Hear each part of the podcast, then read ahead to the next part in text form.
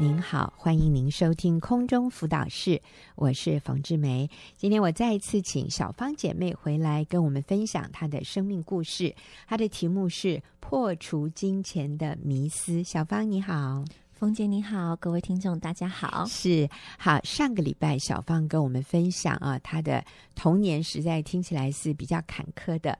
她在八岁的时候，爸爸妈妈就离婚，母亲离家，所以她是跟爸爸。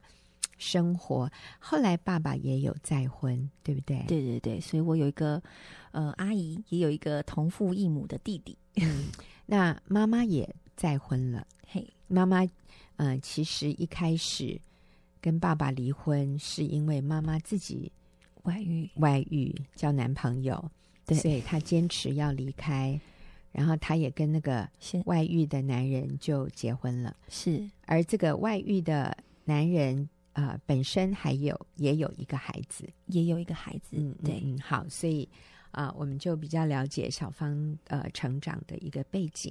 那呃，一开始可能跟妈妈没有很多的联络，嗯，是到你开始上班，开始上上班之后，呃，应该是说三年前，嗯，那刚好。嗯呃，原先的原先是做护理的工作，嗯、那刚好呃合约到期，嗯、那刚好当时妈妈也也因为债务的危机，很需要你。嗯，好，所以就那个时候就开始呃不断的供应妈妈金钱，帮助妈妈还债，以为这样可以重新回到那个小的时候，妈妈在身边被妈妈疼爱的那种感觉。对，可是其实并没有发生。没有。啊，反而是呃，妈妈就不断的呃，就哎发现女儿这边可以帮她解围，是，所以就是不断的提出她的需求，就请你凑凑钱给她。啊、呃，这样到一个地步你也受不了，你也实在是筹不出钱来了，到一个地步你也负债了，嗯、呃，对，所以因为 因为无底洞，嗯、因为妈妈的金钱是无底洞，所以你你发现。我呃，不断的一直付出的同时，其实你没有办法换到母亲的爱，嗯，所以你会感到很疲惫，嗯，对，嗯，也会很失望，嗯嗯，对嗯，好，所以嗯、呃，我们这个主题是呃破除金钱的迷思哈。那小芳，你说一下啊、呃，你觉得过去你对金钱有什么样的迷思？对金钱这个议题，为什么你会说它是一个迷思？你过去。有什么样不正确的观念？呃，对我来说，就是因为，呃，应该是说妈妈其实本身其实非常的会赚钱，所以妈妈她是一个女强人。嗯、相对的我，我我我其实从小就深受这样的影响，嗯、所以我觉得女人就是要会赚钱啊。嗯，对我来说，钱能赚的越来越多，就是表现出我的价值。嗯，那因为父母离婚，你你。你你会希望透过赚钱来吸引他们的目光，嗯，因为你你有钱，妈妈是不是就快乐？拿钱给他。嗯、那小时候我也呃，因为爸爸抚养我的过程当中，其实也没有呃，也是过得很辛苦。嗯，那我们家里也因为因为因为没有足够的钱，所以呃，房子也被查封了。哎呦，嗯、所以我我我记得我小时候，爸爸天天都是叫我。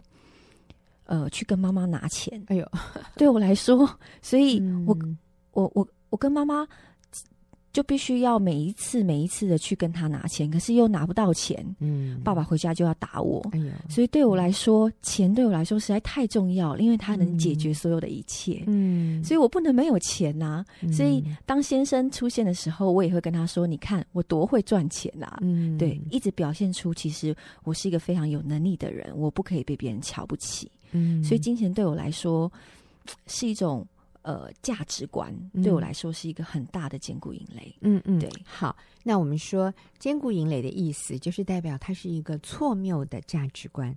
所以你刚讲的啊、呃，钱有钱才能解决问题，钱多重要，有钱才有爱，有钱才有幸福，才有价值。我们说这是错谬的想法。那所以正确的想法是什么？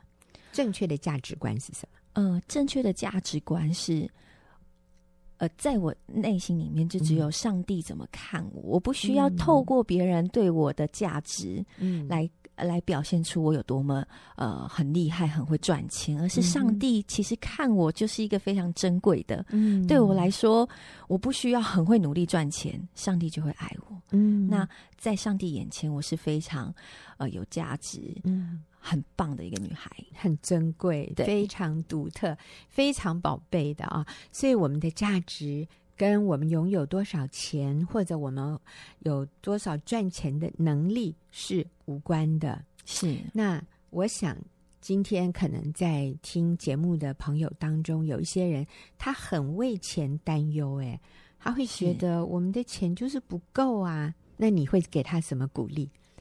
嗯、呃，我也曾经。经历过钱不够的时候，在我结婚前的时候，我身上只剩下五万块。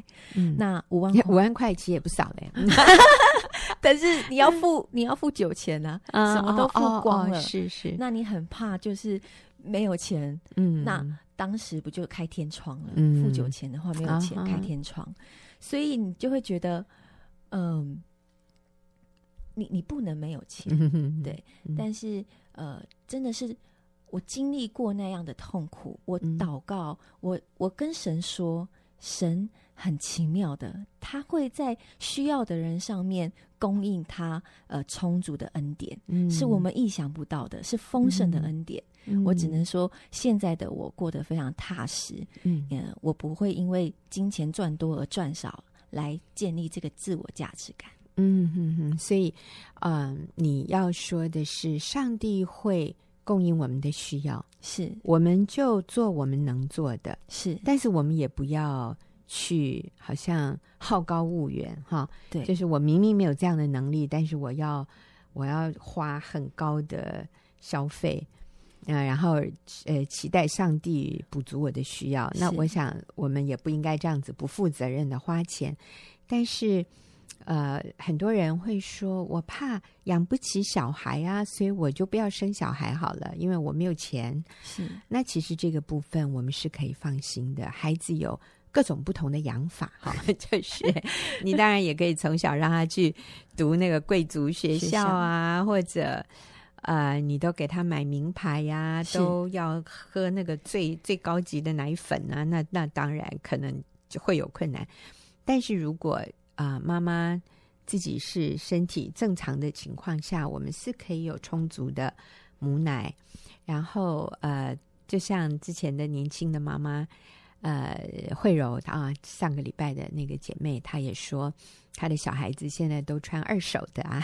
我们不一定什么都要穿新的，是啊。那然后，呃，妈妈可以发挥很多的创意，所以我们不用担心，呃，钱不够。啊，没有办法生活，我们做我们该做的事，上帝会供应。是你经验到了，我我经验到了，嗯、对，所以以后你有你现在还怀孕嘛，对不对？对，哎，那将来有孩子以后，你也会就是放下工作，专心带孩子。对我来说，家庭才是我唯一优先考虑的次序。嗯，在以前可能是金钱，嗯，但是现在，因为我明白上帝必供应我，嗯、呃，我的需要，嗯、所以我不用担心。所以我的小孩跟我的家人跟我的先生才是我第一优先次序。嗯嗯，好，所以已经破除了这个金钱的迷思，就是我不需要有很多钱，我才能够有幸福。是，呃，我也不需要用钱来换取爱。是，啊、嗯，然后就算我没有很多钱，或者甚至我没什么钱，我都能够经验上帝的供应。是，好棒啊！你知道小芳年纪轻轻哦，我觉得她就能够悟出这样的道理，尤其是她从一个很破碎的一个成长环境出来，嗯、呃，好像什么都是绕着钱啊，而且看到父母亲的关系里面，并没有没有忠诚，也没有那个真正的饶恕、包容，呃，纯洁的爱。是那。今天能够惊艳到幸福啊！我真的看到这是上帝的能力。所以，任何人，不管你从小的成长背景如何，或者过去你如何把你的人生搞得一团糟，没有关系。从今天都可以是一个新的开始。我们要愿意走在对的路上，我们来信靠神。我们不要再做错误的抉择啊！我们愿意诚实，我们愿意面对我们应当负的责任。我相信你都可以跟小芳一样，经验到一个新的人生。我想，小芳在这个过程里，其实你还学到了另外一个非常重要的功课，就是怎么去离开过去和妈妈那种纠结的关系。是，你是你是透过做一件什么样的事？呃，我和妈妈设立界限，设立界限。好，这个设立界限哈，不是像我们中国人讲的，我跟你撇清关系，好，不是那个意思。设立界限是什么意思？呃，设立界限是你不再，当初我是以金钱来换取母爱，嗯、但是当我设立界限的时候，我会跟他说：“妈妈，我非常爱你，但是我们的爱不是建立在金钱上面。”嗯，对，所以你我会。呃，当设立好界限的时候，呃，你会表达你的你的关爱给你的母亲，嗯、但是当下的时候，其实呃，任一个妈妈应该都非常的反击，因为会觉得女儿就是不孝。嗯、你会，你是不是不要我了？你要离开我了？嗯、所以他当时的反应非常的大。嗯、所以在当下的时候，很多人都说我是一个坏小孩。哎呦，就是觉得怎么妈妈已经这么痛苦、这么辛苦了，我还在这关键的时刻讨呃，因为结婚呃呃而跟他就是设立界限。嗯，但是很感谢神，在两年之后，嗯、呃，有一天我的妈妈主动打电话给我。跟我说，嗯、我的孩子，我很对不起你。嗯，你的结婚我没有到。嗯，那又因为你帮我背负债务的关系，嗯，你你你，我我很清楚，你很你很难过。嗯，但是其实说真的，呃，我的金钱应该是我自己要来解决的。嗯，真的，而不是你来帮我解决。嗯，所以他很勇敢的跟那些误会我的人说，我的。是我欠下的钱，为什么要我女儿来还呢？嗯嗯、他当时呃，真的是很感谢神还给我公平跟公义。嗯，对，当时真的那两年内真呃，我很多的呃被批判、被误解，嗯、但是我没有当下的去去去反驳，而是交给神，嗯、透过神来还给我公平跟公义。嗯，对，是是，好不容易哦，呃，这个。有，因为哈，有的时候，对方他在一个错误的价值观和一种行为习惯里面，就是他一直欠钱，一直欠钱，是。然后他发现，透过给你罪恶感，说你都不爱我，你不孝顺，是啊，你不像你说的那么爱我，他用这个来威胁你，他用你不爱他。来威胁你，要按照他的意思去做。对，那其实这就是一种高度的掌控，甚至我们都可以说有一点像霸凌哈。就是你，你如果爱我，你就应该为我做这些事。是啊、呃，那其实这个就是呃关系很纠结，然后这里面是一种没有尊重的。那我发现啊、呃，有的时候啊、呃，一些女孩子跟啊。呃异性当中，嗯啊、呃，不一定是金钱的关系，可是这个啊、呃，女孩子为了想要讨爱，好嗯，讨好，让这个男生爱她，所以就会不断的在性这个部分啊，予取予求，是，就是只要男生有提出需要，这个女生就会没有办法拒绝，是。可是当她啊。呃按照这个男生的意思去做的时候，最后他发现他并没有得到他想要的爱是啊，所以他会很失望。可是当这个男生一提出要求的时候，他又没办法拒绝，所以这两个人的关系就是建立在这个关系建立在性这件事情上，而不是真正的相爱是，然后彼此包容、彼此了解啊、呃，不是一个。互动的关系，或者不是一个对等的关系，而是一种威胁。你如果不给我这个，我就不爱你了；或者你不给我这个，就代表你不爱我啊、哦。那这些这里面那个关系就是没有自由，是关系是很有压力的。对，所以设立健康的界限非常重要哈。那最后一点时间，我也想来谈一下，就是。小芳的父母啊，在小芳很小的时候就离婚。那离婚现在在台湾是一个很普遍的一个现象，是啊，只要在婚姻里面觉得啊，我们个性不合，走不下去了啊，就可以离婚，或者是啊，他有外遇了啊，我我就要离婚，或者我有外遇了，我也要离婚。我们。没有把婚姻看成是一个盟约，是我们更不去深入的想一想父母离婚对孩子的影响。那我们常常听到的就是：“哎呀，小孩子适应力很强的。”我甚至听一个妈妈说：“你不要小看我的儿子哦，他虽然只有四岁，他里面是很强大的。”哦哟，意思就是，是我的孩子经得起。爸爸妈妈分隔两啊，就是这个分隔两地，或者爸爸妈妈分道扬镳，这样的一种现实是啊，他可以经得起的。你不要小看我的儿子，我的儿子很厉害的，他里面很强大的，他不像你想的那么脆弱啊。我就觉得这是什么样的一种借口，来合理化父母要离婚啊，父母。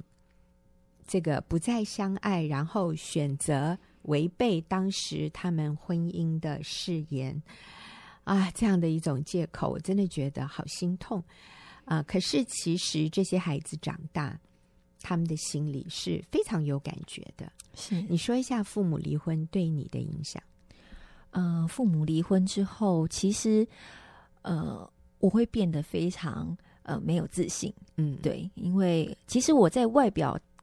呃，在我呃，在每一个人的面前里面，我都在小时候，我记得就是在那个联络簿上面，我都就算爸妈离婚，但是我都会写我跟我爸爸跟我妈妈两个人很快乐，嗯、呃，三个人很快乐去百货公司逛街，嗯、但是这些都是骗人的，因为我不要让别人知道我过得不幸福，哦、我是破碎的，是，所以就会一直隐瞒，不敢被别人发现我。嗯我是单亲家庭，嗯哼，对，所以在更何况，就是你会发现母亲在你生命里面到底扮演着什么角色，你很不清楚。所以在当初原本要生小孩的同时，除了金钱是唯一的呃借呃唯一的借口之外，还有一个就是我不知道怎么当妈妈。嗯，因为我发现，在我印象当中，妈妈就是。只要给我饭吃，因为妈妈常说，嗯、你只要有饭吃就够了啊。嗯，但是我就想说，除除了饭以外，没有什么东西是我能给孩子的，嗯、所以我很拒绝生小孩啊。嗯、是，嗯，因为没有榜样啊、呃，真的不知道要怎么样当妈妈啊，真不知道怎么样当妈妈。直到我跟我先生结婚之后，我才发现原来。呃，正常的家庭生活里面，嗯、母亲扮演的角色，除除了煮饭之外，嗯、还有关心。嗯、我很我很喜欢的是，我的婆婆会问我说：“哎、欸，你假爸呗？”她会关心我说：“哎、欸，你吃饭了没有？你你你你最近有没有穿的多？”嗯，这是他们常第一句话问我的。不要着凉了，对，要穿够衣服。对，但是你。你从这么小的地方，你就会很渴望跟很渴慕，嗯、这是以前没有的。嗯，对，嗯嗯嗯。好，那呃，我也有有问过小芳，她父母离婚的原因是因为妈妈有外遇。是，呃，那后来妈妈呃坚持离婚离开，然后就跟外遇的对象结婚了。那其实外遇原本也是有婚姻、有家庭的、有小孩的。那我相信，在一开始的时候，啊，这个外遇的关系里面，他们会觉得我找到了真爱，是没错，嗯，有。是，呃，但是你看，在十几年后，呃，我这样听小芳的分享，就是这个外遇所谓的真爱，并并不是像他想象的那么幸福快乐耶。是没有错，嗯，其实印象最深刻的是，其实这位呃呃妈妈的先妈妈的先生，其实在他们认识之前，他已经清楚这个先生有有有金钱上面的问题。嗯，但是我妈妈觉得她是女强人，嗯，她觉得我是有能力帮你解决所有一切，我们将来之后一定会过得很幸福。她也看见这个先生比我爸爸好的是，他很有口才，他很厉害，他是一个业务，她觉得他们两个很匹配啊，嗯，所以他们觉得他们以后将来会过得会开很多家店，就是过得很幸福，还可以开着名牌的跑车，有很多的房子。这是我在我妈妈当中。听到的，嗯，但是最后却不然，嗯，对，嗯，后来反而就是现在在跑路中，哈，对，呃，就是跟你想象跟他们原来想象的完全相反，嗯，所以我们也在这里提醒哈，那个外遇的关系，你觉得那是真爱啊？他这个这个人现在比我的原配好多了，各位，我要提醒你，这都是。假象，这都不是真的。那个真正合适你的是你的原配。是我们回到我们原配那里，和他重去重建关系，恢复那个破碎的关系，这才是一条正确的路啊！所以，如果你已经离婚，我鼓励你赶快回去啊，和对方复婚。如果你现在在婚姻里，你就不要想用离婚。解决问题，那个外遇绝对将来也是一样会问题重重，还不如现在就回到原来的婚姻里面去面对、去解决。是现在你面对的婚姻问题，而不要期待下一个会更好。哈，真的不会更好。好，我们好，谢谢小芳这两次跟我们的分享，那也真的祝福你，你现在幸福美满，我相信。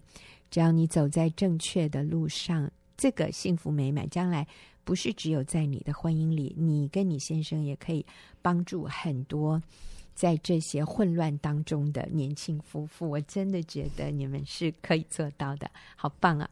好，那呃，听众朋友，我们就休息一会儿，等一下进入问题解答的时间。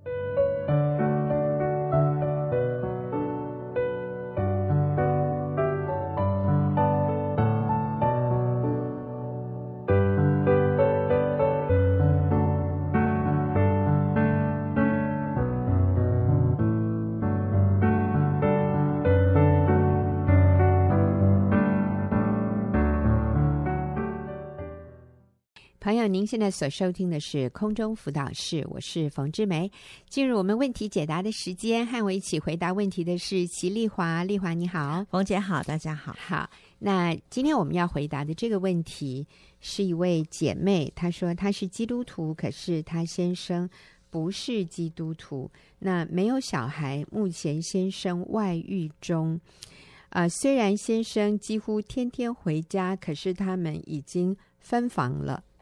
啊、呃，其实呃，这里面还有一些细节，我我请丽华简短的 说好了，还有一些细节，嗯嗯，他们大致就是刚才这样子，好，对，结婚没有小孩，嗯，分房，嗯，然后。先生在外遇中，还是每天回来就对了，对，嗯，那但是他先生是在呃这个呃外结婚之前就有劈腿的，有劈腿，对，嗯、劈腿习惯，然后而且是呃结婚之前。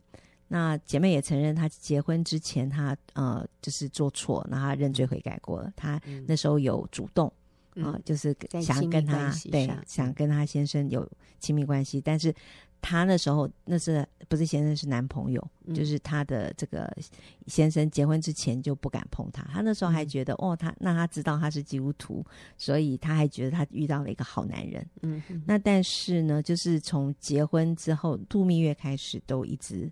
就是不跟他，就是有亲密关系，嗯、那可能是很少，也不是完全没有啦。嗯、对，那后来她也怀孕了，有就是有怀孕怀孕过。那但是呢，呃，就在怀孕的时候，她又发现她就是对她有出轨，对，有出轨，嗯、所以她一生气就又流产。嗯，对对。那后来姐妹这个。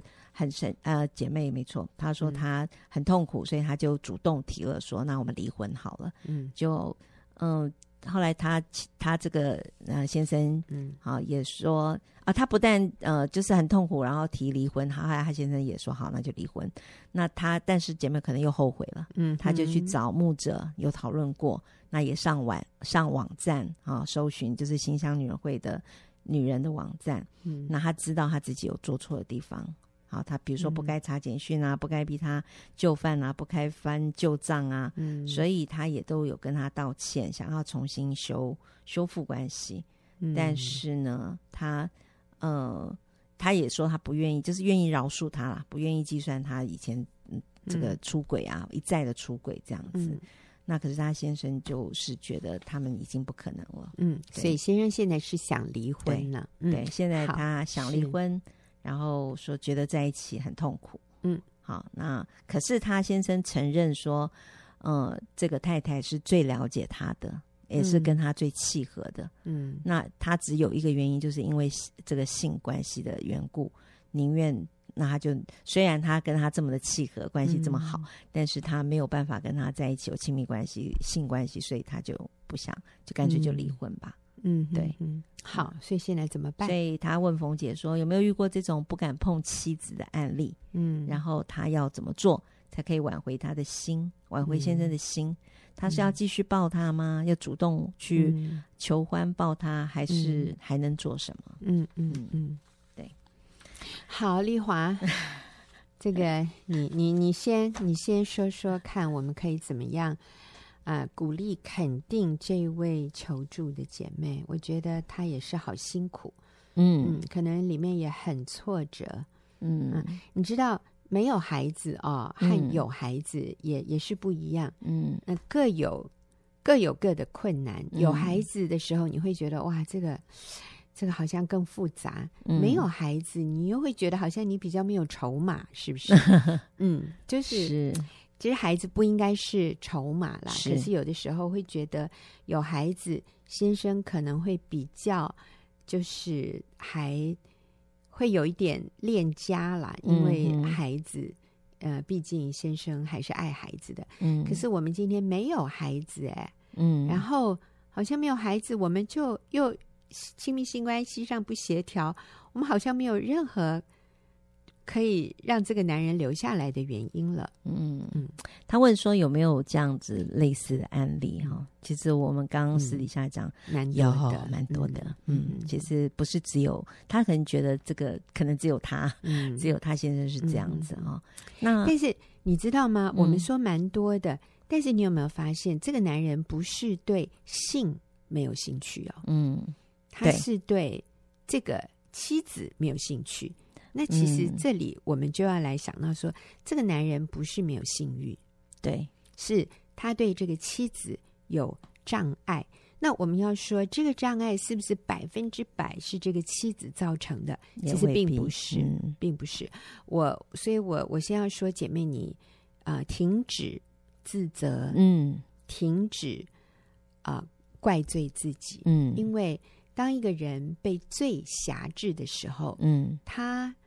他的第一个做法就是他会把责任推给别人，所以你看这个男人多么的冲突啊！嗯、他后面说：“嗯，这个妻子仍然是最了解他、跟他最契合的人，只是在性这方面啊、呃，好像不协调。”对，那这个很明显的就是，其实他是爱这个妻子的。对。可是，在性的这个部分，他是被罪所捆绑。嗯，他已经容许自己放荡堕落到一个地步，嗯、在一个正常的夫妻关系里面，在一个圣洁的男女关系里面，嗯、我所谓这个圣洁，就是夫妻里面的性是圣洁的。嗯、他已经无法得到。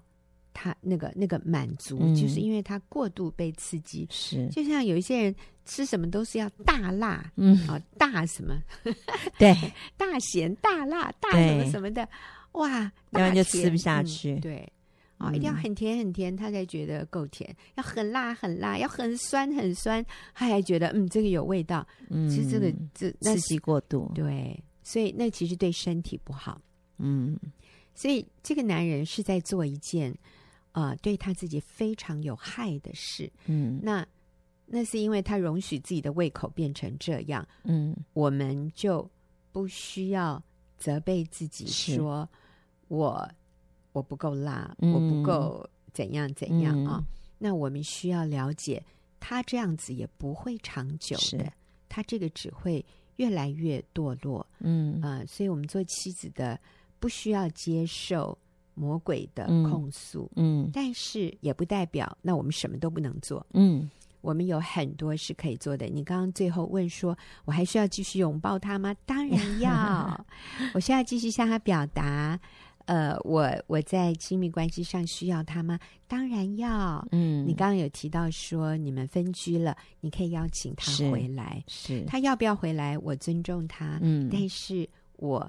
我应该有这样的一个表达，是我我希望我们还是可以睡在一起。你不跟我做爱没关系，可是我还是喜欢跟你睡在一起，嗯、我喜欢跟你抱在一起。嗯，好，那呃，等一下，这个人有说他先生会回家吗？会啊，会嘛，嗯，天天回家嘛，你看多好啊。对，所以你还是有很多机会的。我觉得你的先生不是那么无可救药，嗯，他还有。他善良的一面，对，只是他在一个非常大的跟罪相争，跟罪在拉扯的，没错，这样的一个过程里面，嗯，他没有办法靠他自己的力量回归到一个正常、呃圣洁、没有罪的关系里。嗯、我觉得这是他的软弱，但是你做妻子的绝对不要放弃他。嗯好，所以我们有一个，嗯、我也要跟这姐妹讲说，她要有盼望。嗯，因为我们呃，其实我们才有听了一个见证，其实我们那个网站上面也有国栋弟兄的见证，是是，他过去也类似这种重口味的，嗯嗯，然后而且是也是啊，经常外面有外遇不断，嗯、但是他现在回转了，而且敬虔、敬畏爱、敬畏神，又爱妻子，嗯，是一个非常非常好的男人。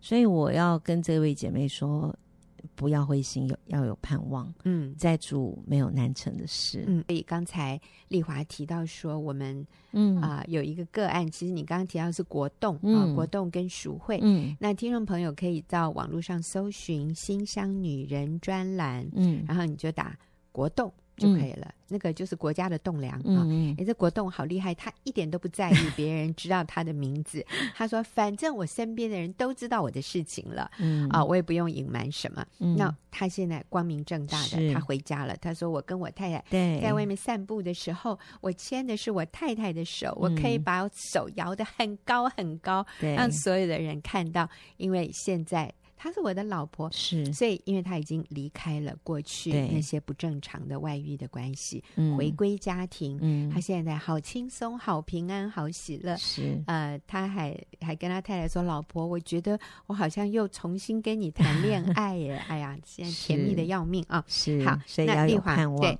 嗯，那呃，的确也有，我们也有。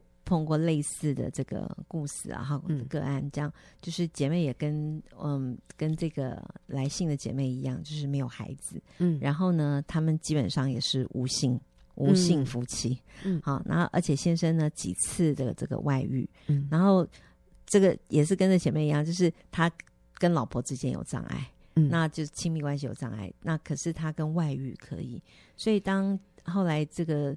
嗯，老婆又发现先生呃外遇，然后而且在外面跟别人有亲密关系的时候，真的是很崩溃，嗯哼，就是觉得很受伤，对，非常非常受伤。那嗯，有时候他也是软弱到哈，软、嗯、弱到不行。那但是几个我把呃我听到这个姐妹她分享的几个她她自己怎么过，怎么度过这样子的。嗯啊、呃，这些呃一些呃方法跟跟这个听众分享一下。那个姐妹就说她呃能仍然能做的一件事情，就是她把握先生回家的时间。她先生现在也是呃还是一个礼拜好几天好不在家，但是她会把握她先生回家的时候，嗯，在他回来的时候就给他一个温暖的家，嗯，然后他们会一起啊、呃、去运动啊，一起做一些他们共同的兴趣啊，有有兴趣的事或嗜好，好一起。然后，呃，那当先生呃不回来的时候，那就是很痛苦的时候。嗯、那那个时候，他会如果他很软弱，他胜不过的时候，他会找姐妹，嗯，他会找呃找就是他比较信任的姐妹，嗯，好，然后问问看，就是就是找找姐妹辅导，嗯，就辅导他。然后，呃，说我现在这样子，我还可以怎么做？或者是他其实有时候很需要有人，我觉得求救这个是很必要的。然后需要找一个人来，呃，讲真理，告诉我，好，找一个我信任的一个，呃，属灵的组长也好啊，或者是一个呃姐妹组里的姐妹，需要属灵同伴，对，真的是需要陪伴。嗯，你自己一个人在那边越想，有时候就会。就会想不开了，对对，所以我们需要主动的寻求帮助，对，要主动，对，啊、呃，就是说我现在心情很恶劣，你可不可以跟我聊一聊？是。啊，这个不行，好，没关系，我再找一个，对，对，所以参加小组很重要，嗯，有的时候不一定你唯一的那个朋友有时间帮助你，嗯、所以你有几个，两三个、三四个，嗯，这样可以。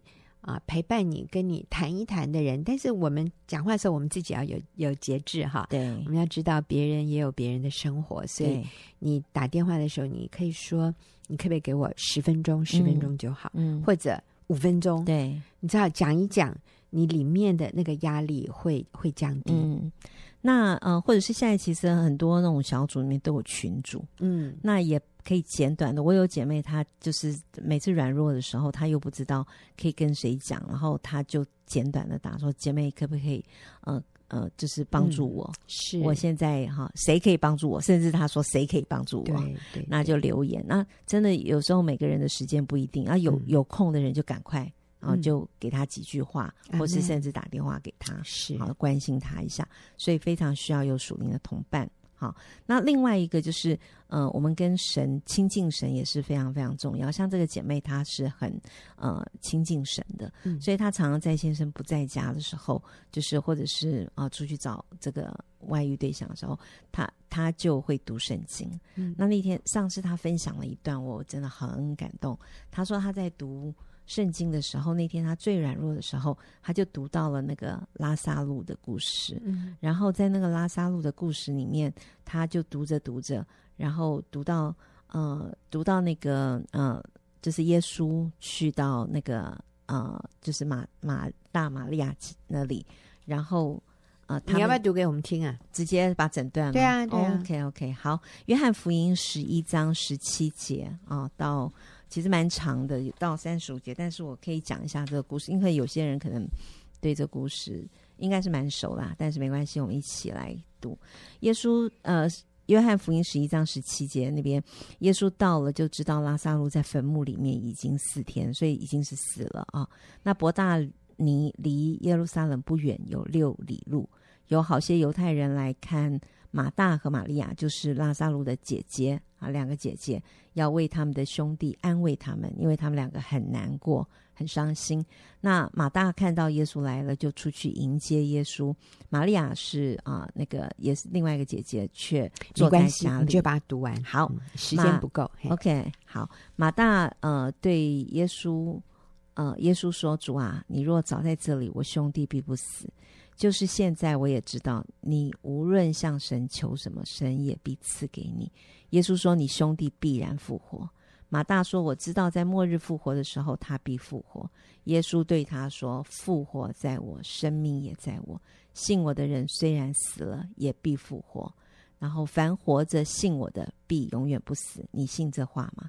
马大说：“主啊，是的，我信你是基督，是神的儿子，就是那要临到世界的。”马大说了这个话，就回去暗暗的叫他妹子玛利亚说：“夫子来了，叫你。”玛利亚听见了，就急忙起来到耶稣那里去。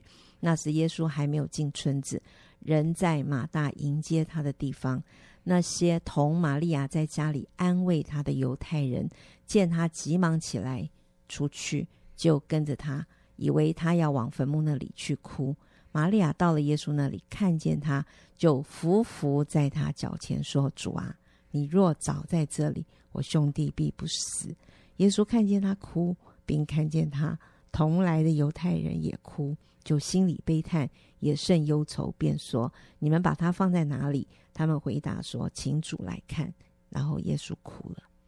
姐妹说：“他读到这里，他说耶稣哭了，他说我也哭了。”嗯。对他，嗯、呃，他知道，其实耶稣知道拉萨路会复活，而且他也告诉马大、玛利亚说，也拉萨路会复活。嗯，但是他看到马大、玛利亚，马尤其玛利亚哭了啊，他同理跟他们一起，哈、嗯，就是进入他们的陪伴，嗯，进入里面跟他一起感受，一起同理。嗯，所以姐妹当读他，他读到这一段经文的时候，他好被同理。嗯，他知道耶稣也知道他的。啊、呃，心知道他正在一个难过的环境，嗯、呃，一个处境里面，嗯、他好想哭，他好想，他软弱，嗯、不知道可以跟谁讲，嗯，他，嗯，所以他读经文读到那里的时候，神就给他一段话，嗯、说耶稣也哭了，嗯，耶稣哭了，这样的同理，大大的安慰姐妹，是、嗯、是是，所以丽华，你这里的意思就是。我们，嗯，要有属灵的同伴啊、嗯。我们了解我们先生的软弱啊，我们找属灵的同伴，但是同时我们要来找主，对不对？直接的与主连接，是从耶稣的话里的安慰，是啊，也从姐妹的扶持里面得到力量，同伴啊，我们可以继续走下去。嗯，但是最重要的是我们。从心里怜悯那一个目前被罪捆绑的丈夫，是、嗯、我们依靠神，我们也愿意等候这个男人的回转。嗯。啊、哦，不要放弃，不要放弃他，是。不要放弃神所祝福、所设立的这个婚姻。嗯、好，谢谢丽华，也谢谢大家写信进来，知道你们的处境是这样的困难，但是你们愿意想啊。找出一条路可以走下去的，我好敬佩。嗯，你们每一位写信进来问问题的朋友，也谢谢听众朋友的收听，我们。